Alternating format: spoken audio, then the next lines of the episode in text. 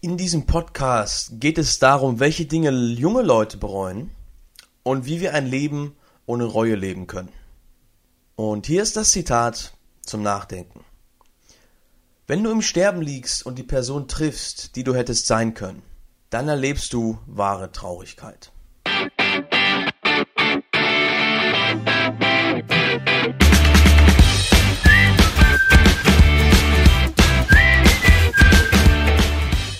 Hallo und herzlich willkommen bei Jung und Ehrgeizig. Mein Name ist Philipp Scholz und jede Woche bringe ich uns ein spannendes Interview oder ein tolles Thema, was uns dabei hilft, zur besten Version unserer selbst zu werden.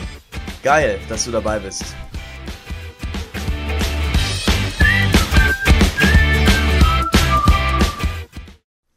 Meiner Meinung nach ist der Sinn des Lebens, die Welt in einem besseren Zustand zu hinterlassen, wie wir sie vorgefunden haben. Wir können das am besten tun, wenn wir unsere eigenen Talente voll ausnutzen und anderen Menschen helfen, dasselbe zu tun. Und so machen wir die Welt gemeinsam zu einem besseren Ort. Wenn das nach was für dich klingt, dann erstmal herzlich willkommen bei dem Podcast und in unserer Gemeinschaft. Schau doch mal auf unserer Facebook-Gruppe vorbei. Würde mich freuen, wenn du dabei bist. Das Thema, was ich heute ansprechen will, das liegt mir persönlich sehr, sehr am Herzen. Und das Zitat, was ich am Anfang gesagt habe, das hat mich tatsächlich auf diese ganze Schiene der Persönlichkeitsentwicklung gebracht. Und folgende Geschichte gab's. Damals nach dem Abitur bin ich ein Jahr zu Hause geblieben und ich durfte das einfach mal genießen. Und ich habe mir gedacht, hey Philipp, du hast jetzt ein Jahr Zeit. Was geileres könnte es geben, als den ganzen Tag nonstop zu zocken. Also morgens aufgewacht, erster Programmpunkt, zocken. Acht Stunden später ins Bett, weiter zocken und dann war der Tag fertig. Und das ging Tag ein, Tag aus so und ich habe mir damals gedacht, das ist das Leben, das ist richtig, richtig geil. Natürlich muss ich nicht sagen, dass meinen Eltern das nicht gefallen hat und da gab es natürlich immer eine Menge Auseinandersetzungen. Aber irgendwann habe ich festgestellt, Zocken ist auch irgendwann ein bisschen langweilig. Zocken bringt nicht so wirklich viel und am Ende des Tages habe ich nichts gemacht, außer zu zocken. Vor allen Dingen, wenn der Tag noch frustrierend war beim Zocken, dann war das natürlich leicht doof. Und dann habe ich das Zitat, was ich am Anfang gesagt habe, getroffen. Wenn du im Sterben liegst und die Person triffst, die du hättest sein können, erlebst du wahre Traurigkeit. Und das hat irgendwo in mir einen wunden Punkt getroffen, denn ich habe danach bereut, dass ich ein halbes Jahr lang nur mit Zocken verbracht habe. Ich habe in dem halben Jahr nichts hinbekommen, ich hatte noch nie so lange Zeit, die nicht mit Schule zu war, die nicht mit Verantwortung zu war und ich habe in der Zeit nichts gemacht. Und das hat diesen Schalter umgelegt. Und seitdem bin ich auf dieser Schiene. Und dieses Thema Dinge bereuen ist für mich auch ganz wichtig, weil ich viele von meinen Freunden sehe, die Dinge bereuen. Und ich möchte, dass andere ihr Leben hinterher nicht bereuen müssen. Und das Thema in dieser Folge, das soll gar nicht so sein, welche Punkte Menschen bereuen. Ich werde euch das natürlich sagen, aber die Kernaussage ist, das Leben mit Absicht zu leben, dass man zumindest eine Ahnung hat, wo man hingeht. Weil wenn man einfach nur vor sich hin lebt, finde ich, bringt das nichts. Wenn man vor sich hin lebt mit der Absicht, okay, ich versuche mich in der Zeit selbst zu finden, dann hat man schon wieder eine Absicht und dann ist die Zeit nicht verloren. Dann ist die Zeit nicht vergeudet. Dieser Podcast wurde von dem Artikel inspiriert The Five Regrets of the Dying. Da hat eine Krankenschwester, die Menschen beim Sterben betreut, die Dinge aufgeschrieben, die sie am meisten bereut haben. Und es gab fünf Muster, die immer wieder durchkommen. Und der volle Artikel zu diesen Five Regrets of the Dying, den findet ihr natürlich in den Show Notes. Ich will euch aber nur mal kurz erzählen, was Menschen generell bereuen. Das erste ist, ich wünschte, ich hätte den Mut gehabt, mein eigenes Leben zu leben, nicht das Leben, was andere von mir erwartet haben. Viele Menschen haben den Beruf ausgeübt, den ihre Eltern ihnen vorgegeben haben, haben die Person geheiratet, das ihre Eltern wollten. Das ist vielleicht auch noch etwas auf die ältere Generation bezogen, diese Dinge, die sie bereuen. Ist auf jeden Fall wichtig, das mal im Kopf zu behalten. Das zweite ist, ich wünschte, ich hätte nicht so hart gearbeitet. Dieser Punkt, der kam eigentlich ausschließlich von Männern, hat sie geschrieben. Und Männer haben bereut, dass sie zu sehr im Büro die Zeit verbracht haben und verpasst haben, wie ihre Kinder groß geworden sind. Und am Ende haben sie festgestellt, dass sie doch viel lieber Zeit mit ihrer Frau und der Familie verbracht haben, als im Job. Der dritte Punkt hat mich etwas überrascht, denn sie schreibt, dass viele Menschen gesagt haben, ich wünschte, ich hätte den Mut gehabt, meinen Gefühlen Ausdruck zu verleihen. Anscheinend haben viele Menschen in ihrem Leben ihre Gefühle unterdrückt, damit sie mit anderen friedlich zusammenleben können. Und das hat sie in verbitterte Menschen verwandelt. Der vierte Punkt, der betrifft hauptsächlich ältere Leute, aber vielleicht könnt ihr euch auch damit identifizieren. Ich wünschte, ich wäre mit meinen alten Freunden in Kontakt geblieben. Viele Menschen bereuen, dass sie über den Lauf des Lebens ihre Freunde aus den Augen verloren haben, weil sie geheiratet haben, weil sie weggezogen haben, weil sie Kinder gehabt haben. Und viele gute Freundschaften sind einfach im Sande verlaufen, obwohl sie es gar nicht hätten müssen. Und ich denke immer daran, wenn ich Freunde habe, die ich schon lange nicht mehr gesehen habe, und ich denke immer oft an genau diesen Punkt. Und immer wenn ich denke, ja, lohnt sich denn diese Freundschaft noch, dann denke ich immer daran, ja, sie lohnt sich, denn Freundschaften sind was ganz, ganz Wertvolles. Der letzte Punkt ist, glaube ich, eine Sache, die ich überhaupt nicht so als Problem empfunden habe. Allerdings scheint das, wie sie schreibt, doch relativ viele Menschen zu betreffen. Und zwar, ich wünschte, ich hätte mich selbst glücklicher sein lassen. Viele Menschen, so schreibt sie, haben erst am Ende ihres Lebens herausgefunden, dass Glück eine Wahl ist. Viele sind in ihren alten Gewohnheiten und Verhaltensweisen stecken geblieben und sie haben sich nie getraut, weil sie Angst vor Veränderung hatten, haben sie sich nie getraut, mal neue Dinge auszuprobieren. Und so sind sie immer in ihrem alten Leben geblieben und das hat sie am Ende dann unglücklich gemacht. Das sind jetzt fünf Dinge, die Menschen bereuen, die im Sterben liegen. Aber wir sind hoffentlich noch nicht am Sterben, wir sind noch jung und voller Frische. Und es gibt aber auch Dinge, die Menschen bereuen, die Ende 20, Anfang 30 sind. Und die bereuen Dinge, die sie am Anfang ihrer 20er gemacht haben. Die Dinge, die ich euch jetzt erzählen möchte, die beruhen auf eigenen Gesprächen mit Freunden, die zehn Jahre älter sind und auf eigenen Beobachtungen. Wenn sich Leute beschweren, dann hört man ja oft bestimmte Muster raus. Und ich habe eine, davon eine Liste gemacht. Das sind Dinge, die diese Leute wünschen, hätten sie in ihren 20ern besser gemacht. Das ist jetzt keine Empfehlung, wie ihr euer Leben zu leben habt. Es ist auch keine Verurteilung der Menschen, die es nicht tun. Es sind nur Dinge, die man berücksichtigen sollte, wenn man sein Leben später nicht so bereuen will, vielleicht. Für mich ist dieser Punkt ein sehr persönlicher Punkt. Dieser Punkt ist zu hart arbeiten bzw. zu wenig im Moment leben.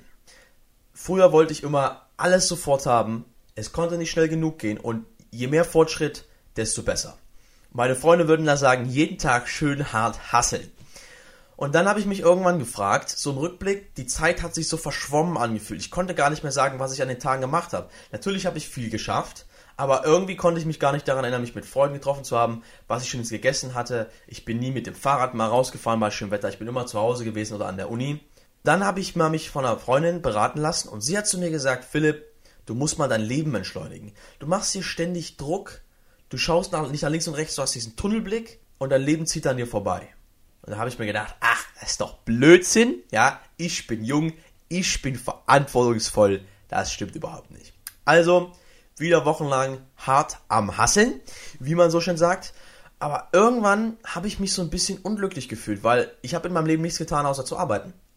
Ich habe Uni gemacht und ich habe gezaubert, Rhetorik. Das waren alles Dinge, die ich wollte. Die haben mir ja alle Spaß gemacht. Aber in meinem Leben gab es so nicht Raum für anderes. Und dann habe ich mich mal mit einem Freund unterhalten, der genauso ist wie ich. Der genauso ist wie ich. Und ich habe ihn gefragt, Sag mal, denkst du, dass das Leben an uns vorbeizieht, weil wir zu schnell alles wollen, weil wir zu hart arbeiten? Und er hat gemeint, ja. Und dass jemand, den ich so sehr respektiere, zu mir genau das sagt, das hat mich innehalten lassen. Und das war genau der Punkt, an dem ich mir gesagt habe, so kann es nicht weitergehen. Ich muss achtsamer durch mein Leben gehen, ich muss mehr vom Leben mitkriegen. Ich will nicht, dass mein Leben an mir vorbeizieht. Das heißt jetzt nicht, dass ich seitdem weniger arbeite. Ich versuche mir nur intern weniger Stress zu machen und nicht unbedingt auf Fortschritt aus zu sein. Ich sage mir, wenn ich heute das nicht schaffe, dann mache ich es morgen, das ist nicht so schlimm. Ich genieße lieber heute die Zeit mit meinen Freunden, anstatt jetzt jeden Tag hier Gas zu geben. Und seitdem kann ich zumindest für mich sagen, mein Leben ist deutlich entspannter geworden. Und was ich ein bisschen schade finde, ist, dass ich vor zwei Jahren jemanden im Studium kennengelernt habe. Ich wusste sofort, der Typ hat Potenzial, der war hart am Arbeiten, der gibt richtig Gas. Der gibt so viel Gas, dass er jetzt das Studium schon fast abschließt und er hat in der Zeit kaum Zeit gehabt für irgendwas anderes. Er hat Uni gehabt, er hat gearbeitet und das war's. Und ich hatte schon damals mit ihm drüber geredet und habe ihn gefragt, ob er nicht Angst hat, dass ihm das passiert. Und er hat gesagt, ach nee, das wird mir nicht passieren. Und jetzt zwei Jahre später ist er natürlich viel weiter als alle anderen im Studium. Aber er hat zu mir gesagt, du, Philipp, wir haben darüber geredet, ich dachte nicht, dass mir das passiert, aber irgendwie, das war nicht gut. Leute da reinrennen zu sehen, finde ich was Schreckliches. Und ich hoffe, dass, wenn ihr das hört, ihr euch zumindest darüber Gedanken macht, ob ihr vielleicht das auch tut. Die nächsten zwei Punkte, die haben so ein bisschen was miteinander zu tun. Das erste ist, ich hätte gern meine Zeit besser genutzt. Das habe ich nicht so oft gehört, aber durchaus ab und zu. Und zwar habe ich bei einem Freund ein BVB-Spiel geguckt. Und ich habe mit seiner Freundin geredet, sie war 28 und sie war jetzt im ersten Mastersemester. Und ich habe sie gefragt, hey, cool, du hast ja bestimmt Zeit gelassen, bist du gereist, hast du gearbeitet, was hast du mit deiner Zeit gemacht? Und sie hat zu mir gesagt, ja, ich habe mir Zeit gelassen, ich habe gefeiert mit Freunden.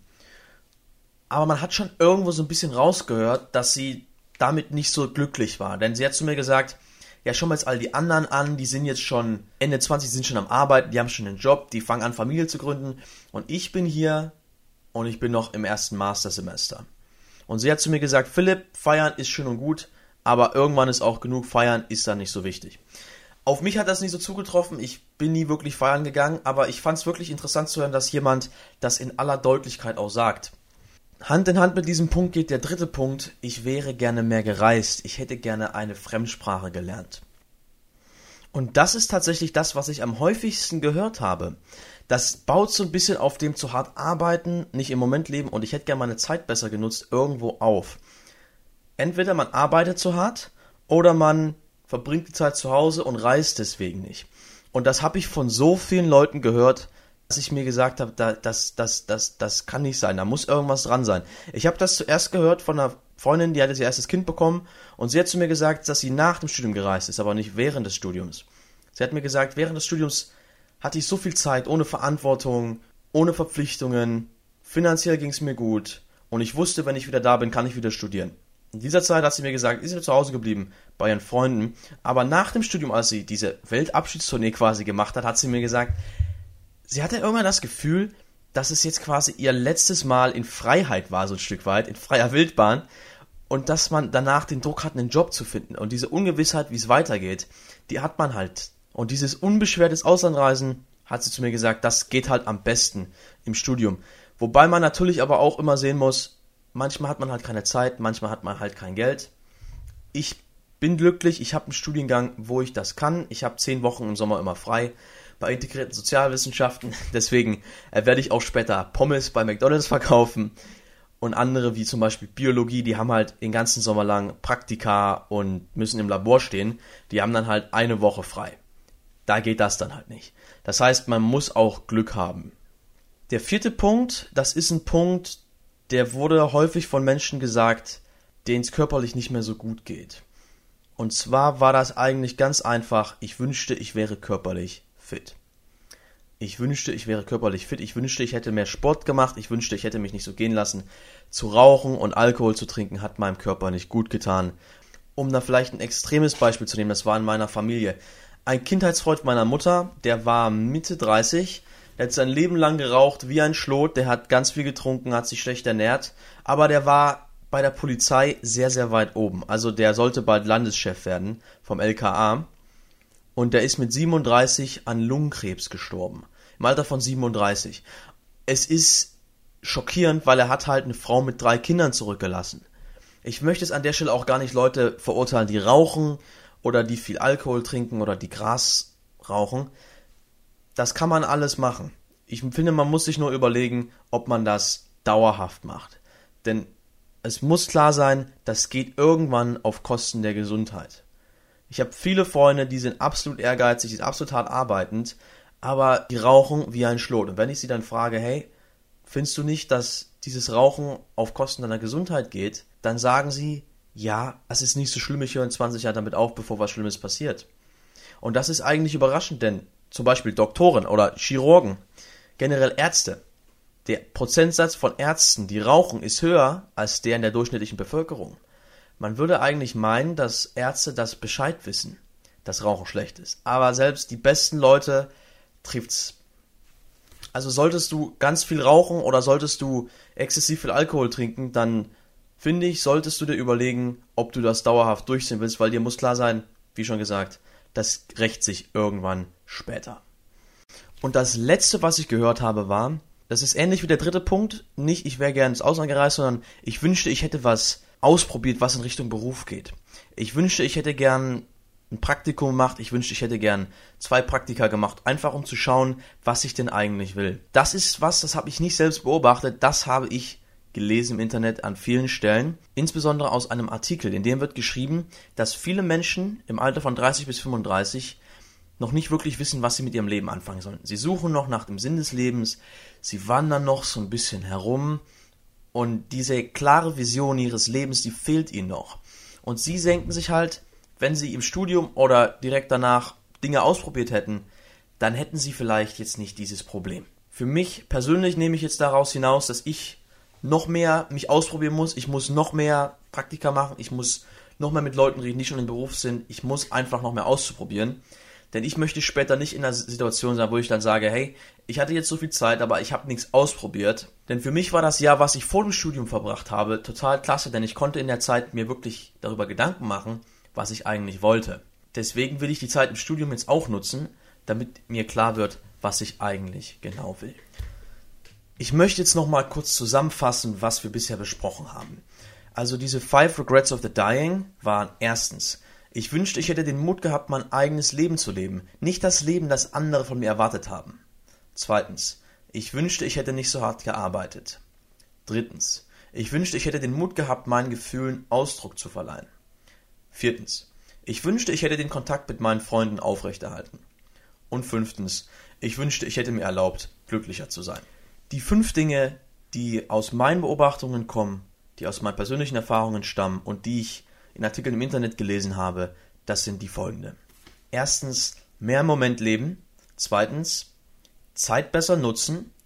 Drittens, mehr reisen, andere Kulturen kennenlernen, eine Fremdsprache lernen. Viertens, auf den Körper achten. Und fünftens, in Richtung Beruf etwas ausprobieren. Das sind die Dinge, die sowohl alte als auch junge Menschen bereuen. Ich möchte jetzt nochmal klar sagen, dass ich niemanden hiermit verurteilen will. Wenn du dich in der Lage findest, wo du vielleicht gerade eine dieser Dinge tust, vielleicht unwissentlich oder wissentlich, das ist vollkommen in Ordnung. Das macht dich weder zum schlechten Menschen, noch heißt das, dass dein Leben schlecht ist, noch dass du das bereuen wirst. Das sollte dir noch viel mehr zeigen, was andere Menschen bereuen. Und ich hoffe, ich konnte dich mit dieser Episode vor ein paar der Fehler von anderen Leuten bewahren.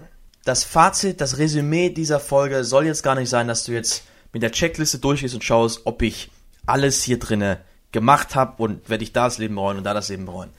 Im Leben wird man Fehler machen. Ich habe im Leben Fehler gemacht und es gibt auch Dinge, die ich bereue. Selbst als ich das vorher kannte. Das gehört zum Menschsein dazu, das ist überhaupt kein Problem. Ich finde nur, es ist wichtig, dass man von den Erfahrungen und den Fehlern anderer Menschen lernt und zumindest versucht, die gröbsten Schnitzer selbst zu vermeiden. Und äh, jetzt sind wir schon am Ende und jetzt kommt die Buchpräsentation und ich habe ein ganz tolles Buch für euch dabei.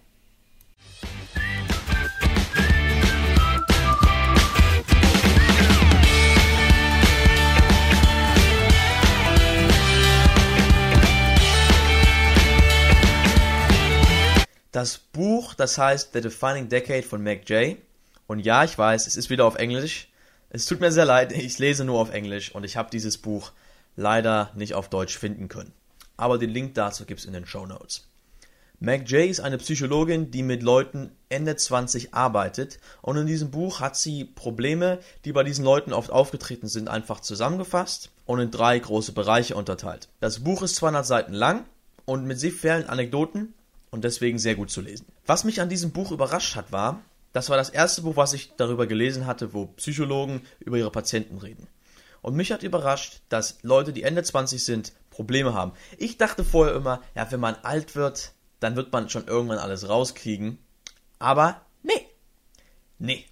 Stellt sich raus, dass Erwachsene auch nur Menschen sind. Wer hätte das gedacht? Und dass sie auch ihre eigenen Probleme haben, ihre eigenen Herausforderungen haben. Meg J macht in diesem Buch erstmal den Punkt, dass in unseren 20er Jahren sich das Gehirn mehr verdrahtet als in der Pubertät und in der Kindheit. Das ist doch erstmal unfassbar. Es verdrahtet sich mehr als in irgendeiner anderen Phase des Lebens. Konkret entwickelt sich der neofrontale Kortex deutlich weiter und bis Ende Mitte 20 hat er sich fertig entwickelt. Und deswegen ist es so wichtig, in dieser Zeit die richtigen Persönlichkeitsstrukturen und richtigen Gewohnheitsgrundlagen zu legen, weil es später 20, Anfang 30 viel schwerer ist, neue Gewohnheiten zu lernen und sich als Person zu verändern. Es ist nicht unmöglich, es ist nur deutlich schwerer und deswegen soll man das ausprobieren. In diesem Buch werden drei zentrale Themen angesprochen mit total spannenden Tipps und total geilen Insights. Das erste, was ich total toll fand, war der Punkt, arbeite an flexiblem Karrierekapital. Ich glaube, das habe ich im Podcast schon mal irgendwo erwähnt. Das habe ich aus diesem Buch tatsächlich. Und zwar geht es darum, dass man, wenn man nicht weiß, was man tun soll, in Dinge investieren soll wie Präsentation halten, Fremdsprachen lernen, Arbeitserfahrung sammeln, Praktika, mit Leuten reden. Das schließt auch so ein bisschen wieder an diesen fünften Punkt an, dieses Bereuen, nichts Sinnvolles getan zu haben oder noch nach dem Sinn des Lebens suchen. Sie sagt, damit das nicht passiert, soll man jetzt schon anfangen, sich auszuprobieren, damit man später weiß, was man eigentlich will. Ein zweiter Punkt ist, dass man, zweiter Punkt ist, dass viele Endzwanziger aus ihrer Erfahrung nach mit Beziehungen nicht so ernsthaft umgehen. Sie sagen sich, ja, wir daten einfach, eine echte Beziehung kommt irgendwann später, das wird schon irgendwie. Und eine Geschichte hat, ist mir im Kopf geblieben. Da hat eine 30-Jährige zu ihr gesagt, es war in den 20ern wie bei Reise nach Jerusalem. Alle liefen umher, alle hatten Spaß, aber irgendwann ging die Musik aus, alle haben sich hingesetzt und ich war der, der keinen Stuhl hatte, der keinen Partner hatte. Und so habe ich mich zum Erstbesten hingesetzt, den ich gefunden habe. Und sie hat gesagt, der beste Zeitpunkt, um an einer Heirat oder einer langfristigen Beziehung zu arbeiten, ist jetzt. Die 20er sind der Zeitpunkt, sich seine eigene Familie auszusuchen. Es gab noch ganz viele andere krasse Geschichten und tolle Insights über Beziehungen und das würde ich dir wirklich empfehlen, das Buch allein nur deswegen zu lesen. Und der dritte Punkt, ja, der dritte Punkt, der geht um sogenannte Weak Ties, also nicht unser Netzwerk aus Freunden, sondern die Freunde der Freunde und die Stärke, wie die uns helfen können. Wenn du erfahren willst, wie die uns helfen können und wie man am besten später einen neuen Beruf findest, dann finde ich, solltest du dieses Buch lesen. Das war jetzt auch schon die kurze Buchzusammenfassung bzw. Review von The Defining Decade von Mac J. So viel zu diesem Podcast. Ich hoffe, du konntest ein paar Dinge daraus lernen. Wenn dir es gefallen hat, dann teile bitte diesen Podcast mit deinen Freunden, wenn du denkst, sie könnten davon profitieren. Du würdest mir auch einen Gefallen tun, wenn du ihn in den sozialen Netzwerken teilst, damit noch mehr Leute diesen Podcast sehen können. Abonniere mich auf iTunes, schreib mir ein Review auf iTunes oder auf anderen Plattformen. Bitte schreib mir einen ehrlichen Review, damit ich weiß, was dir gefallen hat und was nicht. Und ich den Podcast so gut für dich machen kann, für uns machen kann, wie es geht. Ich bedanke mich an alle Leute, die mir schon per E-Mail geschrieben haben ich hatte schon sehr tolle Gespräche mit Leuten und schon wertvolle Verbesserungstipps bekommen. Besonderes Dankeschön geht an der Stelle an Isabel. Sie hat mir den Tipp mit der Intro-Musik gegeben und mit den Zusammenfassungen am Ende nochmal, damit das mit dem Wissen nicht zu viel wird. Ansonsten freue ich mich natürlich über eure E-Mails und trete der Facebook-Gruppe zu. Wir sind schon echt viele und die Gemeinschaft würde sich freuen, wenn ihr dabei kommt. In diesem Sinne, mach's gut und bis nächste Woche.